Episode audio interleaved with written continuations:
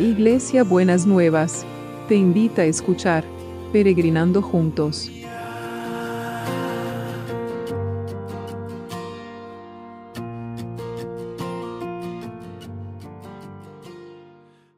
Buenos días mis peregrinos y peregrinas, ¿cómo estamos para empezar este domingo, primero de mayo, en la Argentina, el Día del Trabajo, que se reconoce la lucha de los trabajadores por conseguir sus derechos.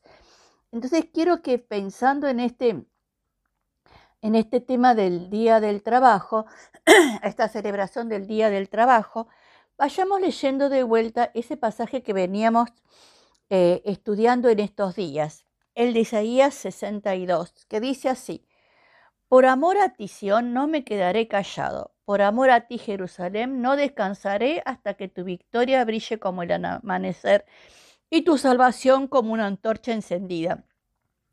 Las naciones verán tu salvación, todos los reyes verán tu gloria, entonces tendrás un nombre nuevo que el Señor mismo te dará. Tú serás una hermosa corona real en la mano del Señor tu Dios. No volverán a llamarte abandonada ni a tu tierra destruida, sino que tu nombre será mi predilecta y el de tu tierra esposa mía, porque tú eres la predilecta del Señor y Él será como un esposo para tu tierra. Porque así como un joven se casa con su novia, así Dios te tomará por esposa, te reconstruirá y será feliz contigo, como es feliz el marido con su esposa. Jerusalén, en tus murallas he puesto centinelas que ni de día ni de noche dejan de decir. No se queden callados los que invocan al Señor. No lo dejen descansar hasta que haya reconstruido a Jerusalén, hasta que haya hecho que todo el mundo lo alabe. El Señor ha jurado alzando su poderoso brazo derecho. Nunca más permitiré que tus enemigos se coman tu trigo, ni que los extranjeros se beban el vino que has hecho con tu trabajo, sino que ustedes mismos recogerán la cosecha y se la comerán y me alabarán a mí, y recogerán las uvas y beberán el vino en los atrios de mi santo templo. Salgan, salgan por las puertas, preparen el camino Preparen el camino para mi pueblo, construyan con cuidado calzada, límpiela de piedras, levanten la señal para llamar a las naciones. El Señor anuncia esto.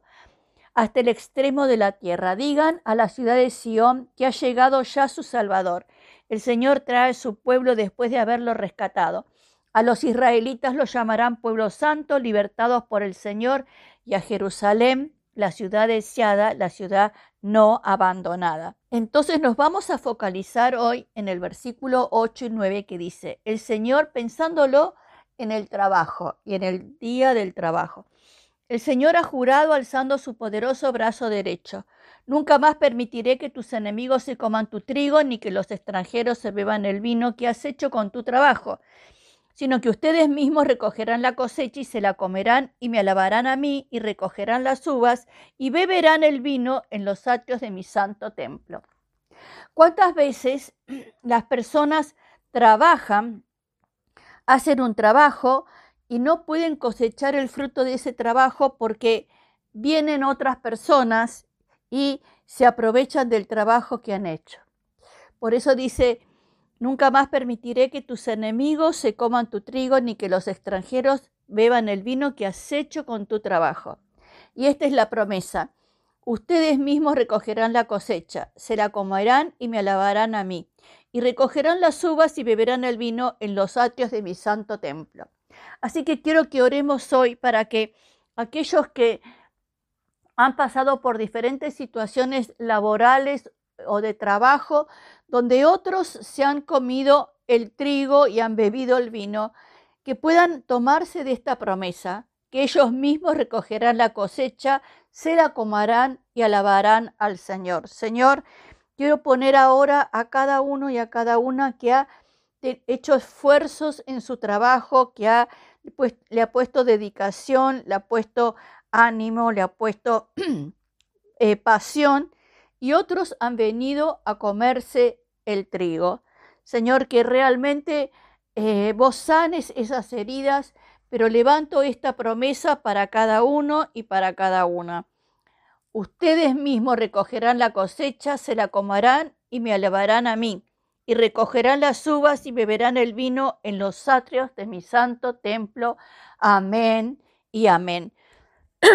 Entonces vamos a orar ahora por las necesidades. Señor, queremos traer a todos los que están sufriendo física, emocional o espiritualmente, para que realmente tu mano de poder esté sobre la vida de cada uno de ellos y de ellas, que tú pongas este desates, este poder reconstructor tuyo, Señor, para que puedan reconstruir la salud, puedan reconstruir el ánimo, puedan reconstruir las fuerzas. Te lo pedimos, Padre, en el nombre de Jesús. Amén y amén. Y también seguimos orando por las víctimas de la guerra, Señor. No nos olvidamos, y tampoco por los enfermos del COVID.